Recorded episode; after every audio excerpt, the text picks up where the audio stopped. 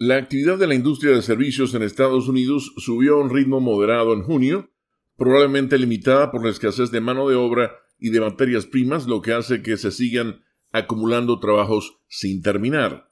El Instituto de Gerencia y Abastecimiento indicó este martes que su índice de actividad no manufacturera cayó a 60.1 el mes pasado, frente a los 64.0 en mayo, la lectura más alta en la historia de la serie.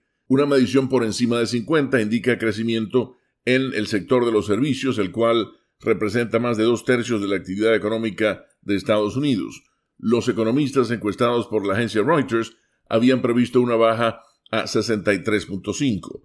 La economía se ha visto afectada por la escasez de mano de obra y de materias primas en su reapertura tras más de un año de interrupciones causadas por la pandemia de COVID-19. Más de 150 millones de personas están totalmente inmunizadas contra el coronavirus, lo que ha provocado el levantamiento de las restricciones impuestas a las empresas por la pandemia, lo que ha contribuido a que la demanda vuelva a centrarse en los servicios en lugar de los bienes. La continua alza respalda la opinión de algunos economistas de que el aumento de la inflación será más persistente de lo que actualmente prevé la Reserva Federal.